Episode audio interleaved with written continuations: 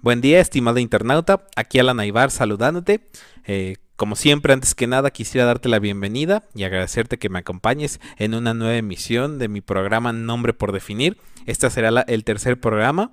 Eh, como siempre, espero que te encuentres bien. Ahorita el clima en la Ciudad de México, donde radico, está un poquito frío. Espero que donde te encuentres todo esté apacible. Eh, quisiera retomar un poquito lo que platicamos en el primer programa y decirte bien, o sea, explicarte de una manera un poco más concreta de qué va a tratar este proyecto. La intención de todo este programa que estoy grabando es analizar historias. Eh, a mí me encantan las historias. Eh, como dije en alguna ocasión, pues siento que las personas se ven definidas por las mismas, sean ficción o no. Entonces, en este programa la intención es hablar de cualquier tipo de obra cuya característica principal o una de las más importantes sea la narrativa o en su caso la historia. Entonces, por lo mismo no quiero limitarme en ningún tipo de contenido. Aquí podemos hablar de lo que sea, ya sea anime, manga, cómics, videojuegos, series, películas, incluso música, aquello cuya cuya parte principal sea la historia, quisiera platicarla mm, o conversar contigo para ser más específico. Eh, debido a que tenemos muchas obras importantes en el pasado, eh, me gustaría eh, empezar con una obra pues famosa, una de mis favoritas, pero tampoco tengo intención de dejar atrás lo que es un poquito más presente, debido a que tenemos muy muchos creadores que han creado, valga la redundancia, que han hecho interesantes trabajos. Eh, esto particularmente porque pues ahorita estamos en la revolución con todas las redes sociales y con lo que sería el internet, por lo cual tenemos acceso mucho más fácil a, muchas de estas obras. Valga otra vez la redundancia. Entonces, eh, me gustaría eh, en ciertos programas o, cierto, o ciertos temas tocar temas del pasado al inicio, posteriormente moverme a un tema moderno, pasado, presente, pasado, presente. Me gustaría jugar así. Entonces, en esta ocasión, eh, quisiera platicar contigo de lo que sería el anime y manga One Piece. La, popular obra de piratas, que es una de las más características de Japón en esta época moderna. Eh, en esta ocasión, pues platicaremos sobre la primer saga, la primera saga grande, que sería la saga de Liz Blue, que es como la parte definitoria del manga. O sea, creo que es como inicia y creo que es lo que define lo que ha estado haciendo Aikiro Oda, el autor. Eh, eh, debido a su extensión, debido a su extensión, vamos a separar esta, este asunto en dos programas. El primero platicaremos un poquito sobre el autor y sobre los inicios de la obra junto con algunos ar- arcos argumentales y en el segundo episodio de la siguiente semana pues platicaremos por platicaremos de, las, de los otros arcos argumentales de los finales de esta saga y de un poquito una generalidad sobre la obra misma. Debo de confirmarte, o sea, que sí soy un gran fanático de esta obra, la llevo siguiendo eh, la primera vez que la vi fue cuando tenía unos 12 años alrededormente aquí en México, en la televisión pública por Canal 5, que algunos recordarán. Eh, y pues a más o menos de hace unos 10, 12 años me he dedicado a leer el manga semanalmente. Debo de aceptar de que antes de este, antes de querer hacer este artículo, nunca había leído la parte inicial del manga. Yo empecé cuando estaba el, el, time skip. Y pues eh, acepto que pues eh, la obra ha sido una parte, ha sido una parte importante de mi vida. O sea, semana a semana, pues dedico cierto tiempo para ver los spoilers o para leer el capítulo o incluso para ver el anime porque también lo he visto al completo. Aún así debo de aceptarte que no es mi obra favorita. Hay cierta relación de amor y odio que tengo con el trabajo de Kiro Oda pero por lo mismo quiero platicar contigo. Vale entonces qué te parece si empezamos creo que lo más prudente es comenzar hablar contigo sobre el autor, Eikiro Oda. Oda Eikiro, para aquellos que no sepan, los nombres en Japón y en China suelen comenzar con el apellido primero y posteriormente el nombre de pila. Nuestro autor nació el 1 de enero de 1976 en la prefectura de Kumamoto, en Japón. Una prefectura sería el equivalente para nosotros aquí en México, en Estados Unidos, como un estado. El autor cuenta con 47 años recién cumplidos, desde muy joven sus mayores inspiraciones fueron los piratas y vikingos, mismos que están present, bastante presentes en su obra One Piece. Es reconocido por su fanatismo hacia Akira Toriyama, el legendario autor de Dragon Ball y Doctor Slump, que ah, por aquí se conoce como Arale, simple y sencillamente. Eh, es curioso debido a que la obra de Oda está repleta de ciertos detalles que hacen que tratan de rendir tributo a lo que se fue la obra de Akira Toriyama. De hecho, la coincidencia es tanta que incluso Toei Animation, la empresa que originalmente animó Dragon Ball, pues es la que anima actualmente One Piece. son, es tanta la coincidencia que incluso comparten ciertos efectos de sonido en, en sus respectivos animes. Siempre ha habido este pequeño debate entre los fanáticos de Dragon Ball y los fanáticos de One Piece sobre qué obra es mejor. Se me hace un poquito ridículo debido a que Oda es uno de los grandes fanáticos de Dragon Ball y es posible que para él Dragon Ball sea la, sea la mejor obra. Pero bueno, disculpa por desviarme un poquito del tema, quería conversar contigo sobre esta pequeña curiosidad. Prosiguiendo, eh, según lo dicho por Oda Sensei, que es el honorífico que se le da también no solamente a los maestros, sino también a los grandes artistas, eh, desde que descubrió que había gente que se dedicaba a ganarse la vida dibujando manga, eh, quiso hacer eso de adulto. Entonces ese mismo deseo nos transporta a principios de los 90, para ser más concreto en 1992, que con 17 años cumplidos se dedica a ser asistente de mangas. Este tipo de asistentes pues apoyan a los autores de manga pues a dibujar diálogos o a o, a dibujar entornos. Entonces empezó haciendo esa labor y en 1900, ese mismo año, con 17 años cumplidos, debutó con su manga One Shot Wanted. Un manga One Shot pues es una historia corta autoconclusiva. Este, este, esta obra Wanted pues hizo que se ganara el segundo lugar en los premios Tezuka, unos premios otorgados por la Weekly Shonen Jump para los autores debutantes, para esos jóvenes autores. Entonces, debido a este pequeño éxito obtenido, ya unos años posteriormente decide abandonar la universidad para dedicarse de lleno a ser asistente. Entonces, entre los mangakas que que apoyó, pues está el controvertido Nobuhiro Watsuki de y Kenshin, o como se le conocen estos lados, como Samurai X. Entonces, mientras seguía eh, laborando como asistente, pues se dedicó a seguir haciendo one shots. Entre esos one shots que realizó, pues se encuentra Romance Down, que es el prototipo para One Piece fue, eh, fue lo suficientemente exitoso para que en 1997, en 1997 se le, se le diera la oportunidad de trabajar en una obra completa. Esta se, ya se llamaría One Piece y pues debutaría en julio de ese mismo año en la Weekly Shonen Jump. Bueno, ahora quisiera hablar contigo sobre la obra. Eh, estos primeros arcos argumentales de la saga de Liz Blue, que es que marca el comienzo de One Piece. Eh, quisiera hacer breves resúmenes y posteriormente platicar sobre las características principales, ya que son muchísimos detalles y creo que resultaría un poquito complicado, pues creo que cada, cada uno de estos arcos arcos de la obra pues pueden llevarse hasta un video, por eso por lo mismo como quiero hacer algo general, quisiera hablar brevemente sobre cada cada parte. Comenzaré con el capítulo inicial del manga. Eh, hablaré primero sobre lo que es el capítulo 1 de One Piece antes de las dos versiones de Romance Down, de, este, de estos prototipos, debido a que la versión final, la cual es la que está presente en el manga, se me hace un poquito más sencillo de comprender que lo que serían los one shot. Entonces, por lo mismo, quiero comenzar de esta forma. Así que, pues platiquemos sobre el primer capítulo de One Piece. La historia comienza con Gold Roger él fue el rey de los piratas, aquel hombre que conquistó todos los océanos y ganó fama y fortuna. Justamente antes de ser ejecutado, le hace un desafío al mundo. Lo reta a encontrar su tesoro. Lo dejó en algún lugar escondido. Este tesoro se hace llamar el One Piece y sus últimas palabras de este pirata convencen o provocan que cientos de personas se dediquen a la piratería. Aquel que encuentre el tesoro de Gold Roger se convertirá en el nuevo rey de los piratas. Así es como somos transportados varios años en el futuro. Conocemos a nuestro protagonista, un pequeño niño llamado Monkey D. Luffy.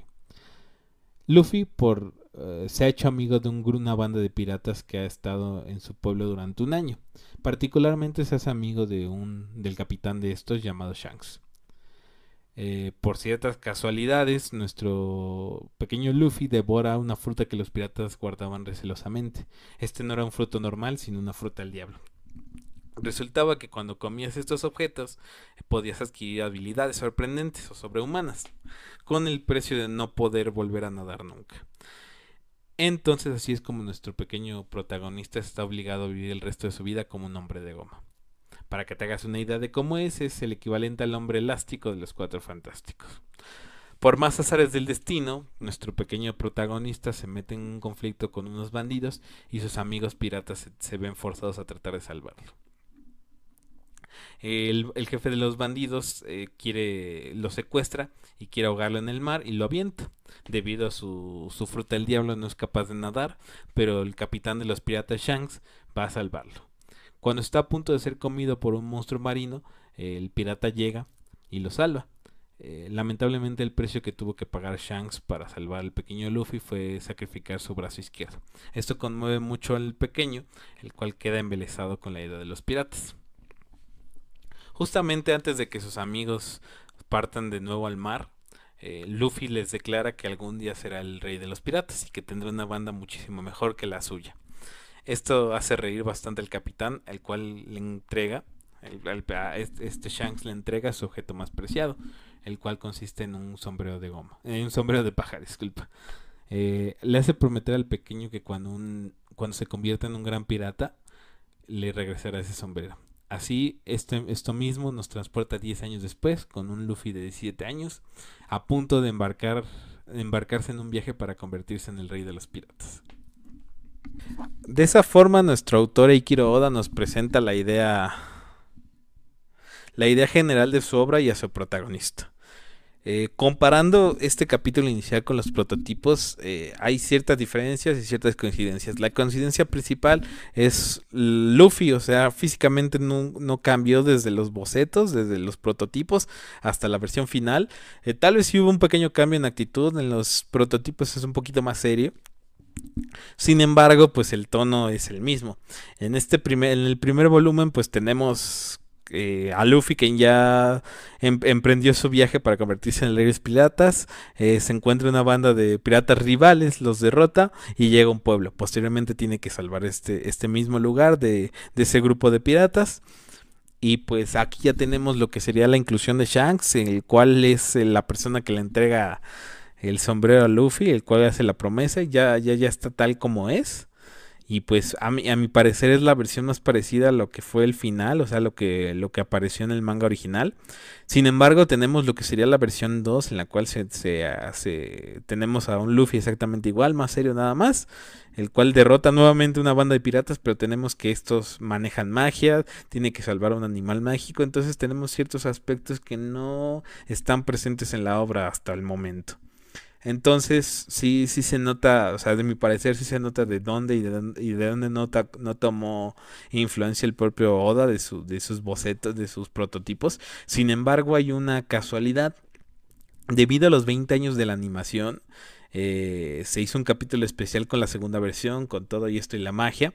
Eh, se me hace un poquito curioso debido a que el, el más parecido sería el primer volumen, pero aún así el autor decidió, o sea, la, la, compañía, la versión de anime, cuenta con un capítulo especial de la versión de la segunda versión de los prototipos. Entonces es, es difícil saber al fin y al cabo de dónde y de dónde nos sacó inspiración de su trabajo el, el propio autor para la versión final.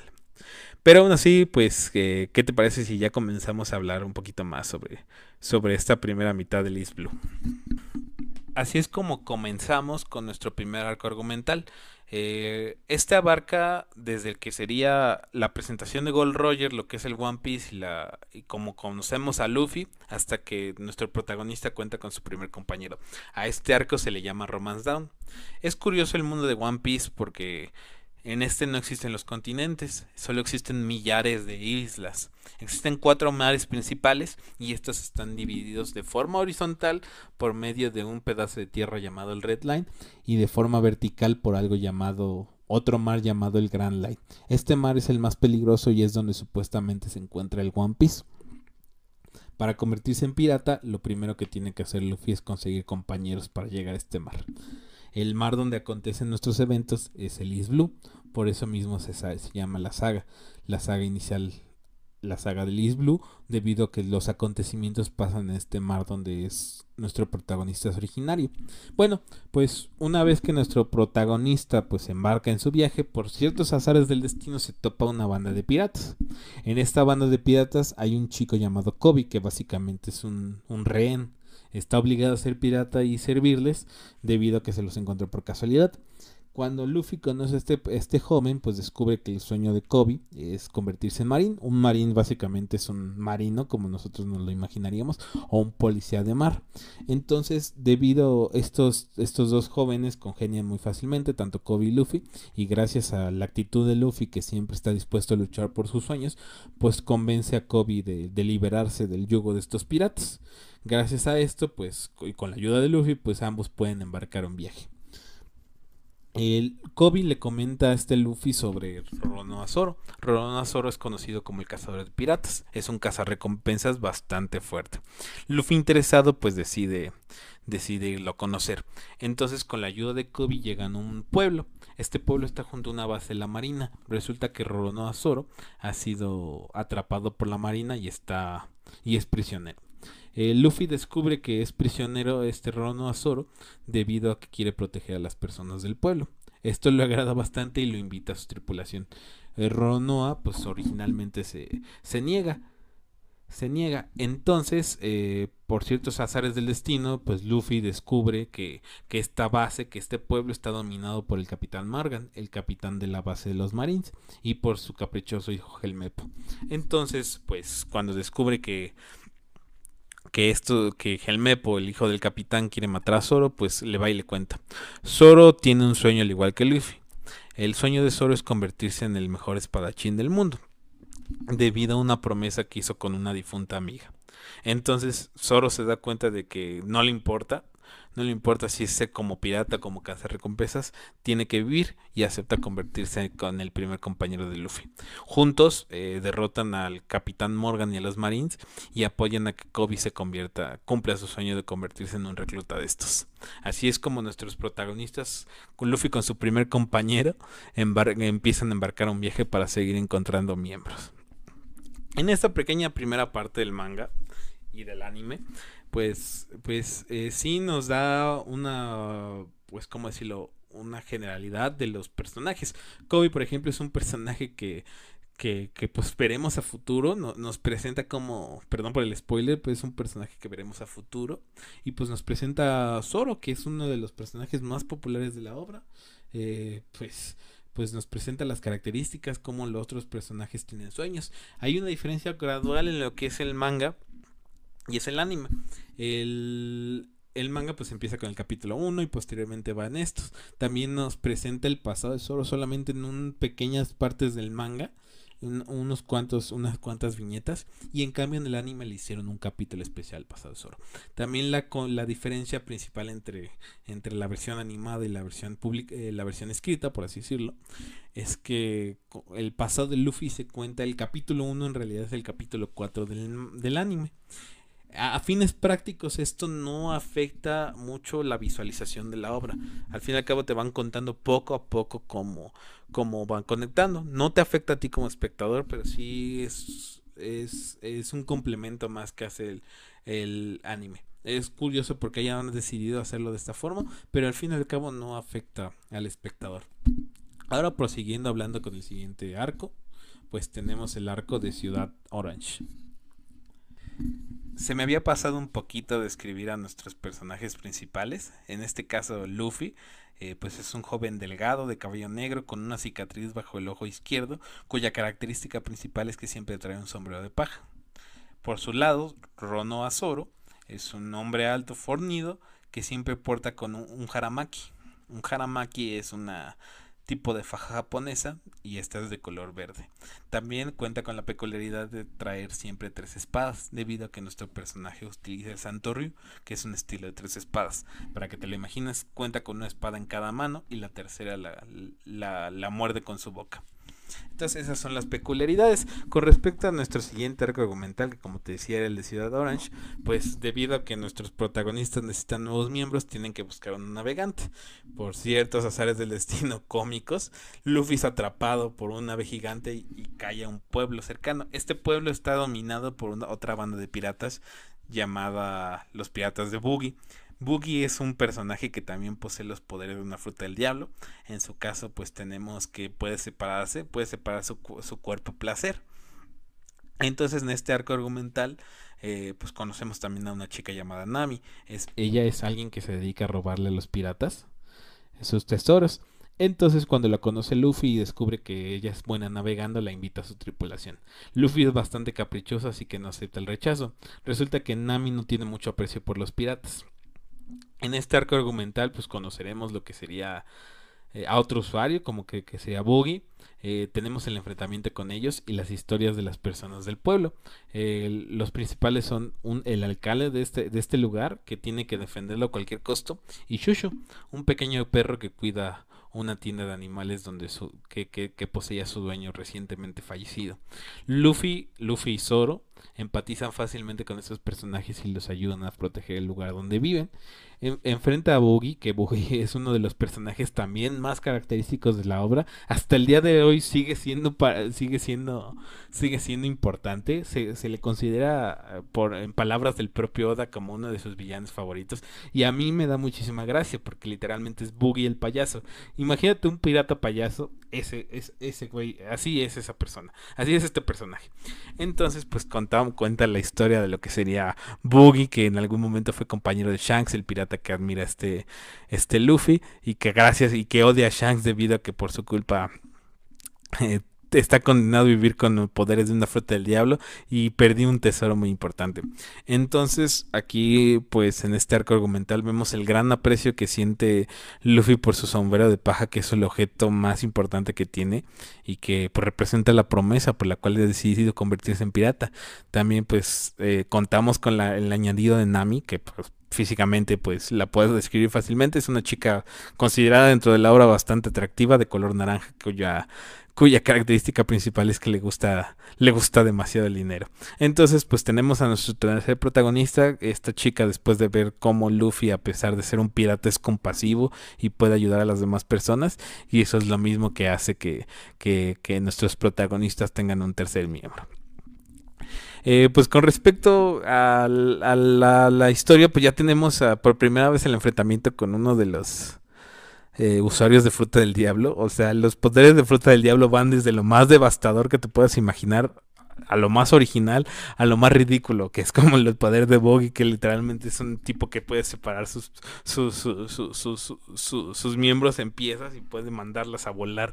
Entonces es, es cómico como, como a pesar de esta seriedad, la, la seriedad porque, le, le, perdón, de esta parte cómica que literalmente se, te, se puede hacer hasta muy infantil, que sea que sea literalmente un villano, un payaso, tenemos la contraposición en el pasado del, de Shushu el perro y de la, del alcalde de la ciudad, que son personas que, que están sufriendo, o sea, es, es cómico, es, es paradójico para ser preciso, cómo Oda puede meterte aspectos completamente ridículos como un pirata payaso y por otro lado hacerte empatizar con personajes casuales como es un perro que, que extraña tanto a su amo que tiene que quedarse en el lugar que ambos cuidaban. Entonces es, se me hace, se me hace poderosa esta capacidad que tiene el autor desde este principio, porque todavía la sigue teniendo, de poderle dar seriedad de un momento a otro a cualquier aspecto de, a cualquier personaje dentro de su obra.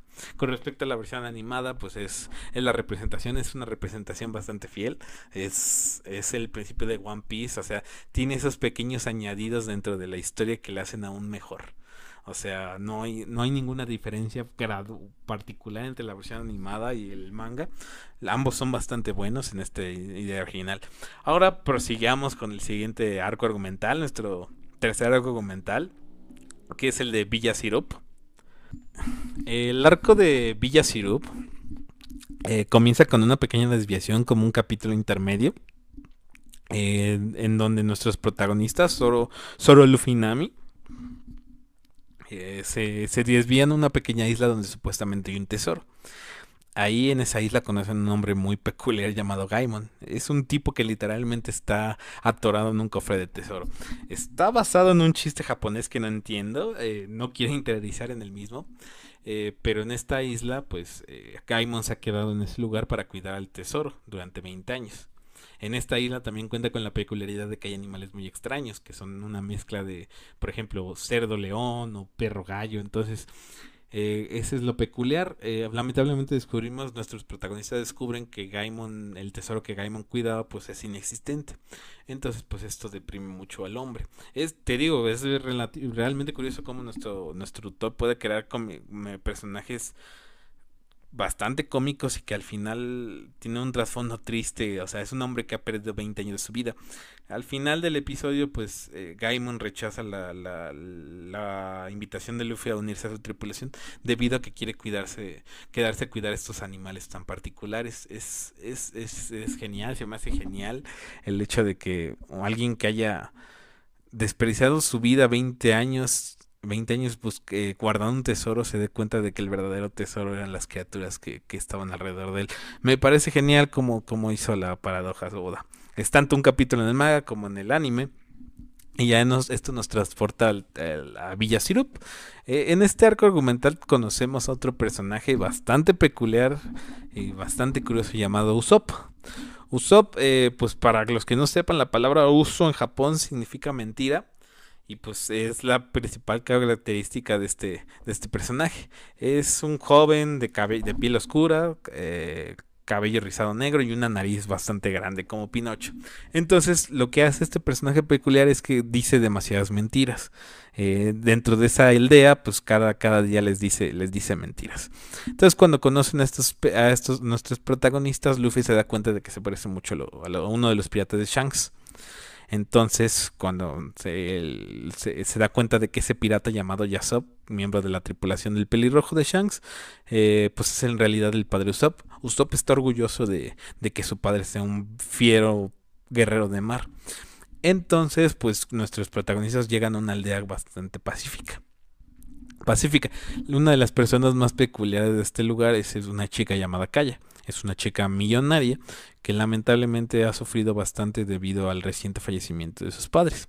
Usopp es bastante amigo de esta chica y debido a debido a, a esta relación, él siempre va y le cuenta mentiras a esta chica. Entonces, el, tanto el pueblo como, como, los sirvientes de esta chica, pues no ven con buenos ojos la amistad. Entonces, eh, acusan, particularmente el, el, el, mayordomo llamado Clajador, perdón por la pronunciación, pero así es, eh, no ve con buena relación la amistad entre, entre Usopp y la señorita Calle. Debido a que, a que el padre Usopp es un pirata y cree que este Usopp está está interesado solamente en su fortuna. Esto molesta mucho a Usopp, el cual empatiza fácilmente con nuestros protagonistas, pero agrede a este mayordomo.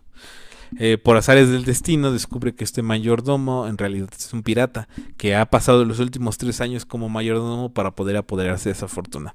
Ahora descubre que esta, la verdadera identidad de Clajador es Kuro, un pirata bastante fuerte dentro de lo que sería el East Blue y que ha asesinado muchas personas. Supuestamente había sido ejecutado hace, algunos años, pero descubren que es mentira.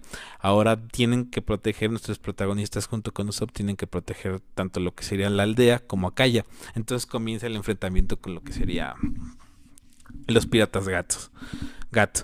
Ahora pues tenemos un enfrentamiento, el enfrentamiento es como el primer enfrentamiento serio de Luffy, porque Luffy es el que enfrenta a, Kuro. Por su lado Zoro pues eh, es bastante fuerte y se deshace de sus oponentes, pero tenemos lo que sería la primer mecánica que es entre tantos Luffy, Zoro y Nami, que los tres andan enfrentando a unos enemigos y que los tres se, se apoyan mutuamente. Tenemos como te comentaba el primer enfrentamiento pues pues rudo de lo que sería One Piece debido a que eh, pues es la primera vez que nuestro protagonista tiene que pelear en serio contra un, villano. Eh, pues este villano es bastante fuerte para los estándares. Nos demuestra que nuestro autor pues puede, puede cambiar el tono de la historia. Puede ir desde un personaje ridículo. En el mismo, en el mismo arco argumental presentan un personaje ridículo como Usopp que solamente se dedica a decir mentiras y que además tiene como arma lo que sería una resortera, algo completamente infantil.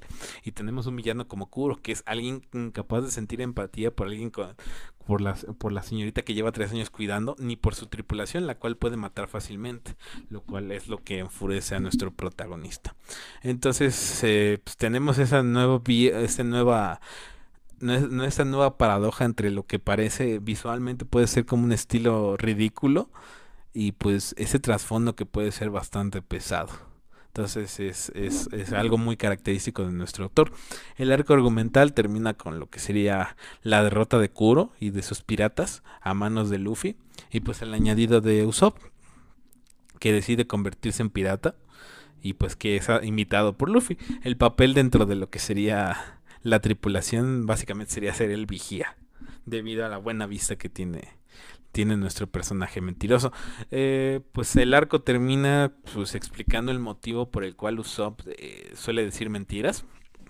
Y es algo, algo un poquito triste. Resulta que pues su, su, papá cuando se convirtió en pirata pues nunca volvió.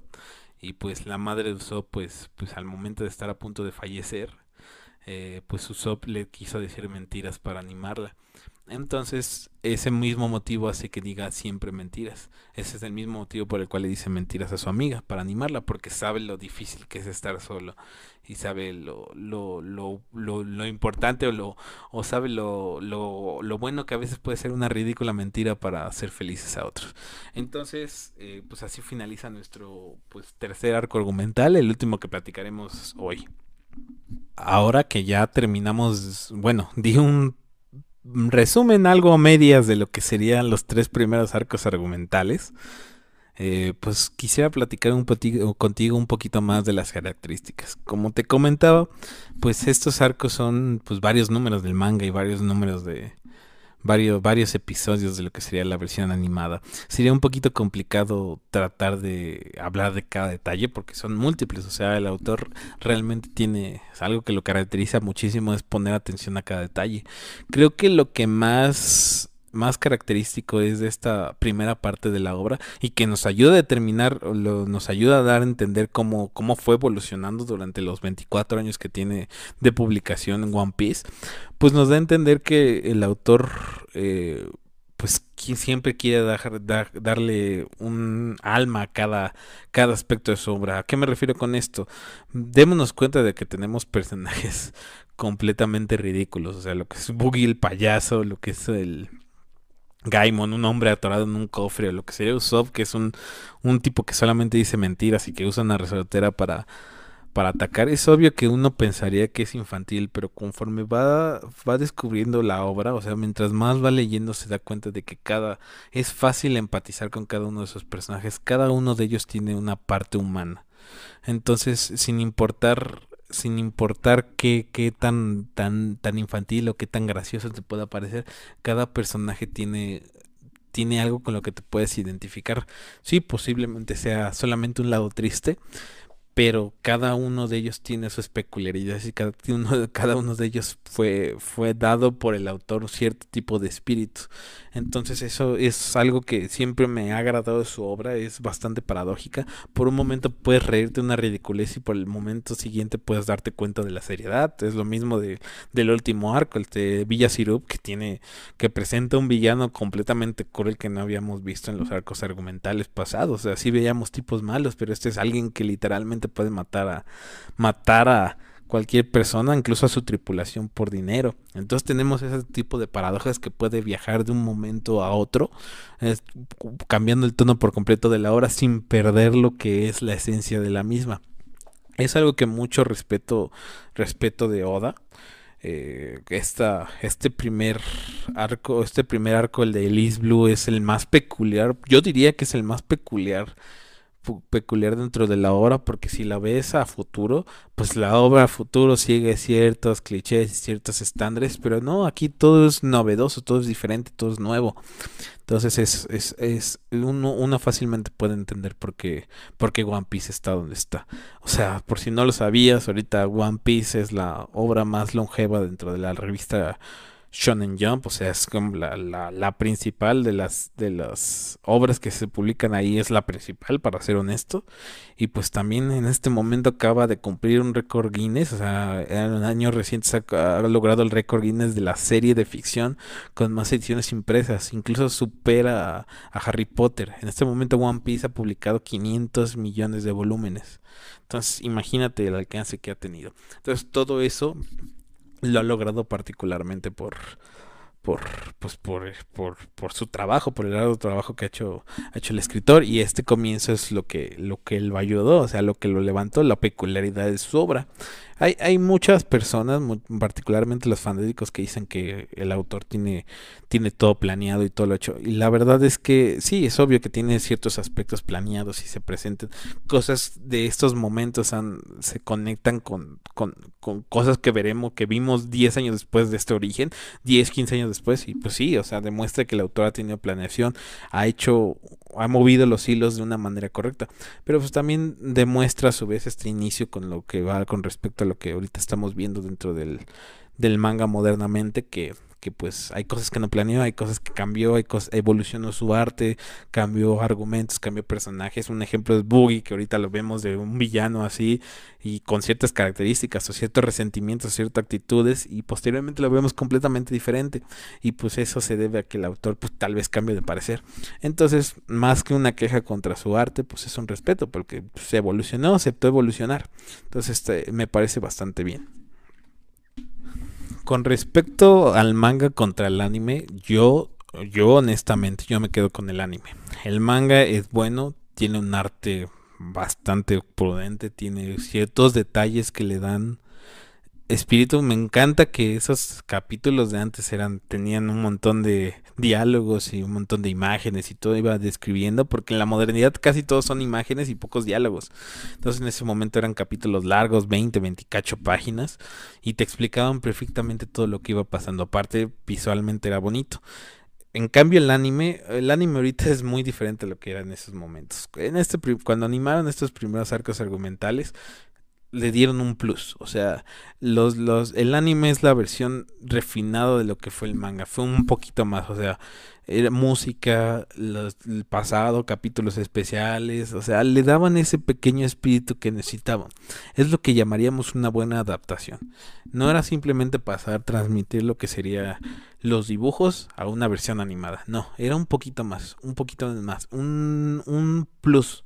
Entonces tenía música, un- las historias un poquito más, más completas, vemos, lo- vemos a los personajes, los conocemos un poquito más, nos más, más fácil empatizar. Siento que estas partes del, esa parte inicial del anime es muy valiosa, vale bastante la pena eh, verla y darte cuenta de, de lo bueno que mejoró, mejoró bastante la obra. Si la obra comenzó siendo buena, pues el anime es la versión más refinada de la misma. Entonces por eso mismo yo decido quedarme con lo que sería el, el, el anime. Yo sé que algunos de ustedes tendrán, preferirán posiblemente la versión escrita, pues, entiendo, seguramente entiendo completamente por qué lo harían, pero en mi caso personal, debido a ese plus, debido a esa magia que, que el Toy Animation le dio esta parte inicial del, del, del producto, pues me quedo bastante con ello. Entonces, eh, por lo mismo, si tienes, si tienes tu chance de tanto revisar la versión escrita como el anime, pues por favor hazlo. O sea, los dos son bast- valen bastante la pena. Y pues que creo que quedarás encantado con, con todo eso. Eh, pues quisiera ofrecerte un poquito una disculpa debido a que estoy consciente de que hice, eh, platiqué sobre los arcos argumentales de una forma demasiado eh, corta. Lo resumí bastante. para un programa que trata de enfocarse en las historias, pues no fue lo correcto, yo lo sé. La cuestión es que debido al contrario de, de los demás arcos argumentales de One Piece, de los 10, 12 arcos argumentales, el arco de, de Liz Blue es bastante difícil de meter porque tiene diferentes partes, o sea, tiene pequeños mini arcos que pues ca- cada uno rendiría para hacer un video. En este momento mi intención no es hacerle uno un video cada uno, sino hablarte de lo de la idea original, de cómo cómo vino el autor, de las peculiaridades de su forma de narrar. Hablando de esas peculiaridades, pues pues creo que ya te podrás dar cuenta que que la historia es diferente. Es una mezcla de un poquito de todo, de, de drama, de, de comedia, de, de acciones, un poquito de todo. Creo que cualquier persona, sin importar su edad, género o labor o a lo que se dedique, todos podrán encontrar algo con que identificarse en esa obra, en esta obra.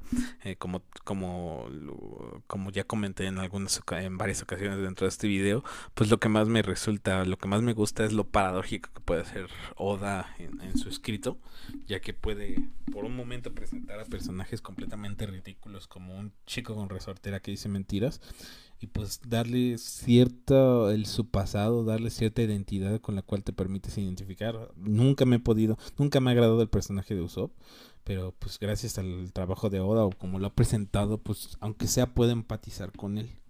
Entonces es la, la peculiaridad de su trabajo, o sea, eh, este inicio, este inicio creo que es la parte más peculiar de todo el manga, ya que ya que no obedece ciertos clichés que el autor pues poco a poco ha ido desarrollando. Entonces creo que es la que tiene mayor identidad y creo que es la que más vale la pena revisar a fondo. Bueno, por lo menos que las personas tengan acceso fácilmente. o que se, se, animen a revisar. Eh, pues tanto la versión escrita como la versión de manga valen bastante la pena. Eh, la versión de anime pues tenemos que está accesible en varias plataformas, entre ellas Crunchyroll, Netflix y el propio Netflix está preparando una versión live action de este anime de este manga. No voy a opinar sobre ella en este momento, pero lo que abarcará pues será la saga de Liz Blue. Por su parte el manga ya está disponible en varias plataformas.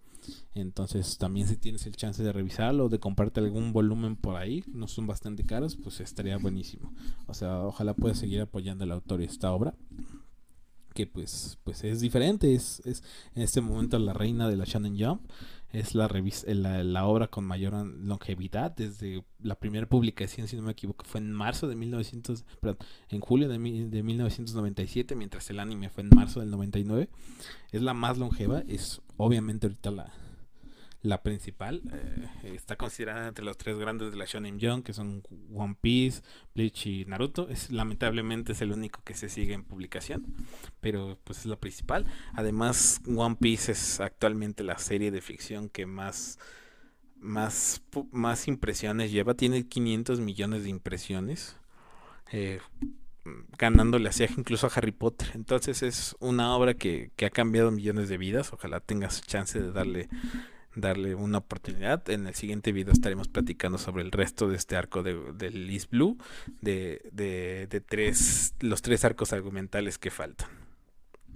También quisiera analizar en el siguiente capítulo la, la, la, parte narrativa un poquito de una forma más completa. Yo sé que lo hice bastante, bastante resumido en esta ocasión, pero quisiera hacerlo un poquito más a fondo en el siguiente capítulo.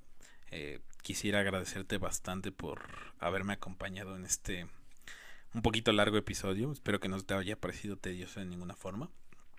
Eh, aún así, creo que la, la, intención de este proyecto es hacer la mejor versión del mismo.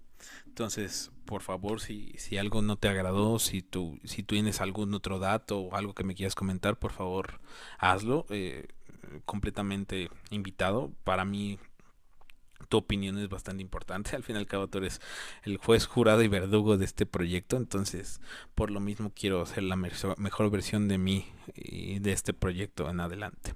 Bueno, quisiera recordarte antes de despedirme que soy escritor. Estoy presente en redes sociales como Twitter, Instagram y Facebook como Alan Aibar. Eh, pues, ahí, allí nos puedes dejar sus comentarios y si nos puedes dejar un like, un dar a seguirnos, te agradeceríamos bastante. Cualquier apoyo es es, es impresionantemente bueno. También quiero comentarte que en este momento ya cuento ya en mi página, en mi blog, alanaibar.com, estoy publicando una web novel llamada Bautizo Carmesí, Vampiros Olvidados. Este primer libro se llama Inframundo. Está, está publicada completamente gratuita, así que si tiene chance dale un vistazo. La idea es mezclar lo que serían los mitos de vampiros con, la, con los con las culturas mesoamericanas, entonces a lo mejor es algo de tu interés, valga la redundancia, eh, ojalá puedas echarle un vistazo. También te comento que tengo un libro publicado en Amazon Kindle llamado En el fin del mundo, Presagios. También está a un precio bastante bueno.